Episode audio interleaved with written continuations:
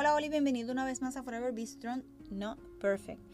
Un jueves más, sí, yes, sí, señor, gracias. Y hoy le vengo a traer básicamente un poco de información que leí en los pasados días y me encantaría que ustedes pudieran escucharlo y podrá ser, sonar un poquito cantaletero, pero quiero que, me ayuden, quiero que me ayuden a, compartir y quiero que me, me, sigan eh, ayudando a encontrar otros y otras Así que comencemos. Discutiendo con ustedes una noticia que encontré en Metro del periódico de Puerto Rico. Cinco consejos al enfrentar un diagnóstico de cáncer de seno. Médicos, tenemos que tener un identificar un grupo de profesionales que trabajen de mano a mano con el nuestro diagnóstico, acorde con el tratamiento clínico. Y este grupo de trabajo de especialidades tienen que, ¿verdad? Tienen que hacer, al principio es como que van formando un camino a, nosotros, ¿verdad? Como pacientes y porque tenemos que hacernos ciertos eh, estudios que cada médico se especialista hasta llegar a tu médico oncólogo, que es el que va a estar atendiéndote los próximos años. Y de esta manera pueden explicarte el alcance de efectos secundarios de los mismos en medicamentos y tratamientos y lo demás. Así que tenemos que ser, ¿verdad?, bien honestos con ellos y decirle, mira, esto me afecta, esto no me afecta. Tengo, en, eh, obviamente cuando estás llenando el, récord médico, te preguntan si han habido eh, algún familiar con algún padecimiento, porque ya con eso empiezan ellos a montar, ¿verdad? Cierto, bueno, pongámoslo así como un, un mapa con, los pueblos, los, países o, los estados, como ustedes quieran decirle. Así que tales como efectos como fue la pérdida de cabello, náuseas, vértigo, malestar en general, identificar, como les dije, ese oncólogo, cirujano y enfermero oncológico. En mi caso, pues fue como que el ginecólogo del radiólogo, me envían al ginecólogo, del ginecólogo me envían al otro radiólogo donde me hacen la biopsia. Después de ahí me envían al cirujano, el cirujano al oncólogo. Así que no, eso no va a importar el orden que vaya. Sí importa en una forma porque vas a ir como que entendiendo ciertas cosas. Vas como, como ir subiendo una escalera. Esto es paso a paso, como Kindle, primero, segundo grado, cosas así. En algún momento a lo mejor nos podemos perder, pero en otro lado vamos a ir entendiendo lo que, de, lo que es este proceso que al principio pues nuestras emociones no van atadas con, con lo que uno quiere. Entendimiento, y aquí vamos con conocimiento. No seamos duros con nosotros mismos. Debemos tomarnos ese tiempo para procesar la noticia, identificar grupos de apoyo en tu región el lugar donde te encuentres, asistencia emocional, fortaleza espiritual, para la, en, ¿verdad? Antes, en y después. Para esa rehabilitación y esa recuperación sean de una forma más tranquila, mejor, más bonita. Hablar es sanador y se recomienda conversar con familiares y personas con los vínculos más cercanos acerca de los nuevos cambios que, que van a estar ocurriendo dentro de esta, ¿verdad? lo que se va a estar atravesando.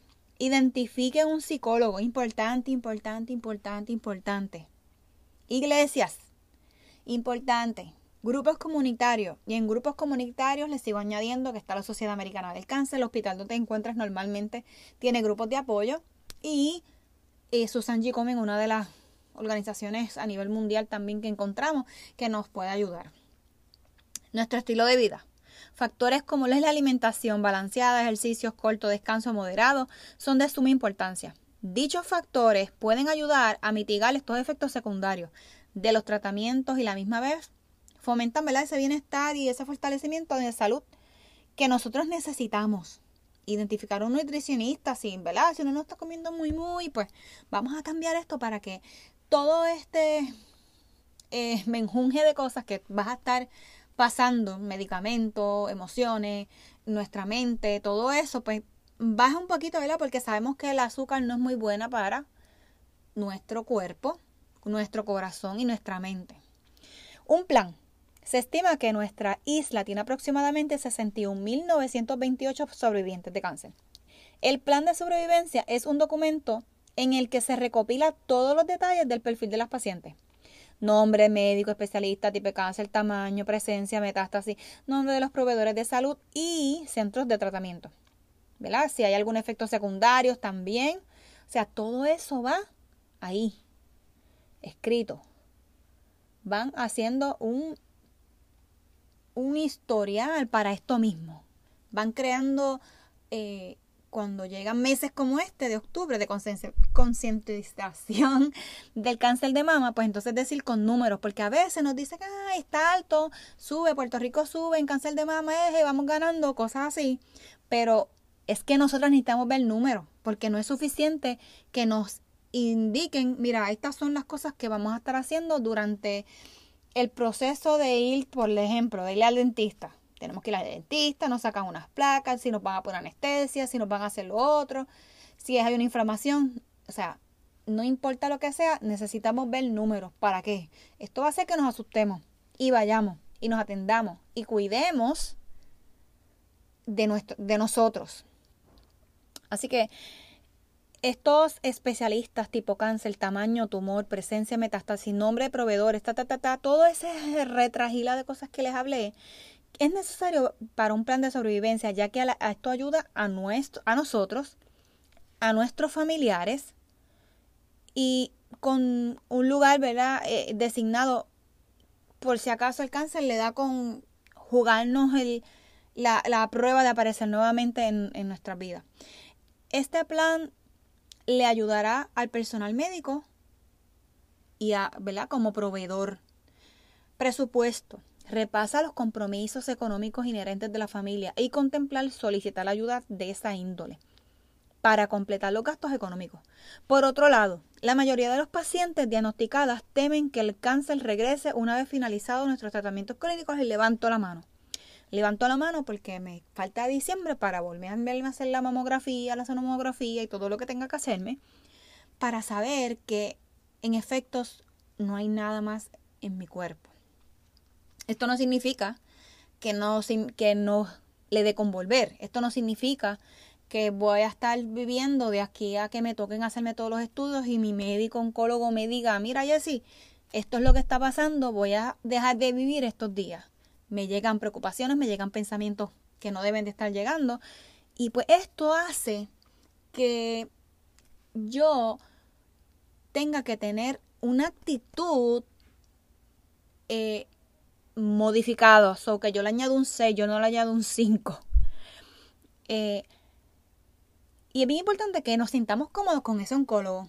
Si no te sientes con el oncólogo cómodo, con el ginecólogo, con el médico, con quien sea, cámbialo tenemos el derecho a poderlo hacer las 20 que nos dé la gana.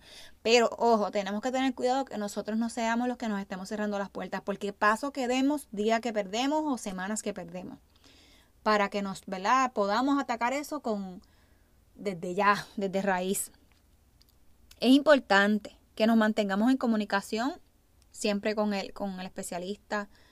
Y como les dije, te sientas cómodo, que te sientes allí y le puedas decir lo que sea, literal, y no te sientas que te están juzgando. Al contrario, necesitas este médico también que te, que te rete, que nos rete, que nos ayude, que nos diga, no, no, es que eso no es así, chica, tienes que cambiar esto, tienes que hacer esto, porque necesitamos gente fuerte alrededor de nosotros.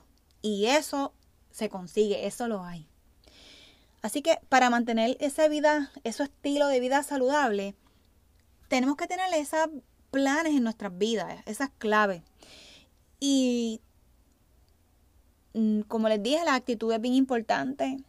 Eh, tenemos que, que, que, coger esto como, como que este invitado tenemos que pelearlo. No hay forma. Te vamos a hacer como si fuéramos unos soldados. Y le vamos a tirar con todo esto, o sea, bombas, con lo que sea. Por eso es bien importante que nosotros estemos mentalmente, espiritualmente bien, para poder trabajar esto de una mejor forma. Hay diferentes tipos de cáncer, diferentes tipos de, tumor. Así que yo he sido bastante directa o, o, he estado como que hostigándolo con mucha intensidad en relación a este asunto porque es para mí es personal. Para mí es que tú que me estás escuchando puedas decir, eh, espérate, ya no está, se está acabando el mes de octubre, ya mismo Jessy deja a lo mejor de hablar de esto un poco y de bajar la intensidad, que bueno, no la voy a escuchar más diciendo lo mismo. Pero eso no significa que te vas a echar para atrás. Esto significa que esto es para eso mismo, para jurarte, para, para que mi voz se la pueda sentir ahí, pero ahí que, que mucho chavo, o sea, que mucho hostiga, que, pero cuál es, sí. Y ustedes entienden perfectamente lo que estoy diciendo.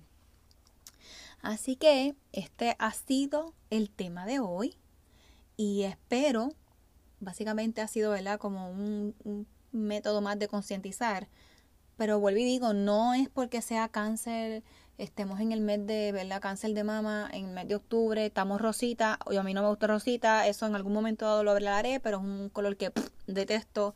Este, así que vamos a meterle mano, vamos a, tener una mejor actitud y las personas que están cuidándonos, los cuidadores, es de suma importancia que también nos dejen a nosotros en ocasiones llorar, pataletear y con tantrum.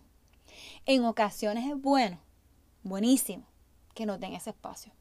Hay momentos que van a llegar que vamos a necesitar esa palabra, ese empujón, ese chancletazo. Porque no podemos tampoco morirnos en el asunto por algo que todavía no hemos comenzado a luchar. Porque necesitamos fuerza, ánimo.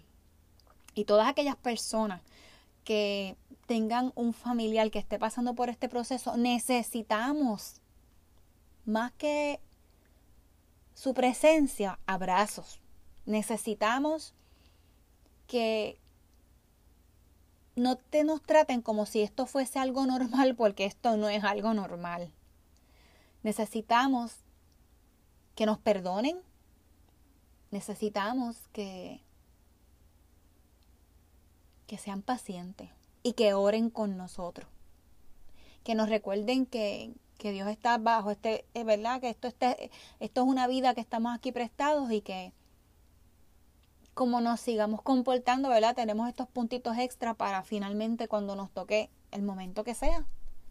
Conocerlo, verlo, disfrutar y la infinita de cosas que Él nos tiene preparados cuando finalmente, ¿verdad? Nuestra, nuestro cuerpo descanse aquí en la tierra.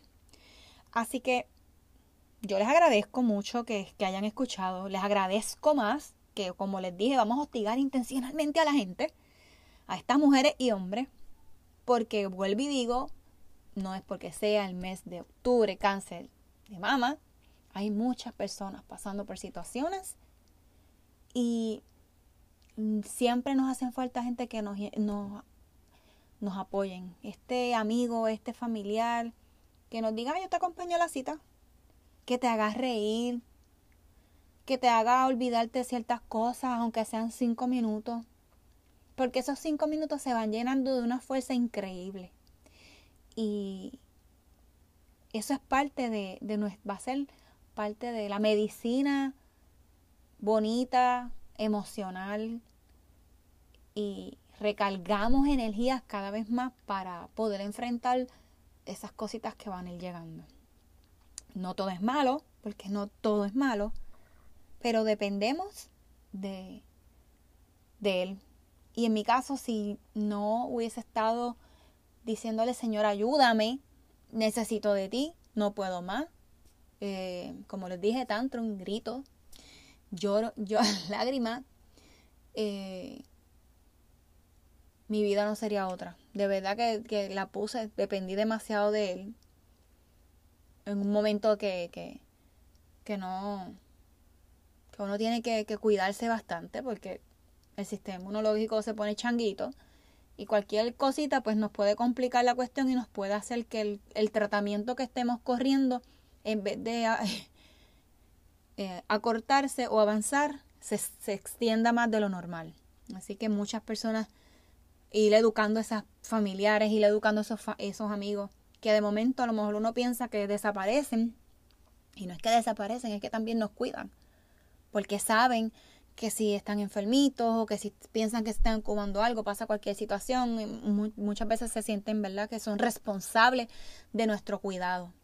Pero no se olviden de ellos, envíenles un mensajito, llámelos por videollamada, cualquier detallito que sea, un mensajito de estos random, eh, oral, siempre oral, oral, oral por ellos, oral por nosotros, oral por nuestra familia, oral por ustedes también, porque el proceso eh, físicamente a veces es como que, como si uno necesitara estas placas solares para tener el, sistema de energía eléctrica funcionando, pues así trabaja Dios. Dios es nuestro sol. Y nosotros tenemos que ver si queremos tener esa placa solar que siga llegando a nuestro corazón o simplemente lo que queremos es, pues, cuando sea y ya. Así que no seamos conformes. Recuerden, ayuda espiritual, un grupo de apoyo brutal médico, psicólogo, y tu familia, y tus amigos, Mira, gente, a veces nos volvemos locos, pero nos volvemos locos porque queremos. Pero vamos a ocuparlo. En ocasiones queremos ir a enfrentarse y coger ciertas cosas solos, pero a veces no es que queremos estar solos, a veces es que queremos como que darnos la oportunidad de poder ver que hay más allá. ¿Qué, qué puedo hacer solito? ¿Qué puedo hacer solita? ¿Hasta dónde mi cuerpo me va a dejar o me, o me va a dar permiso?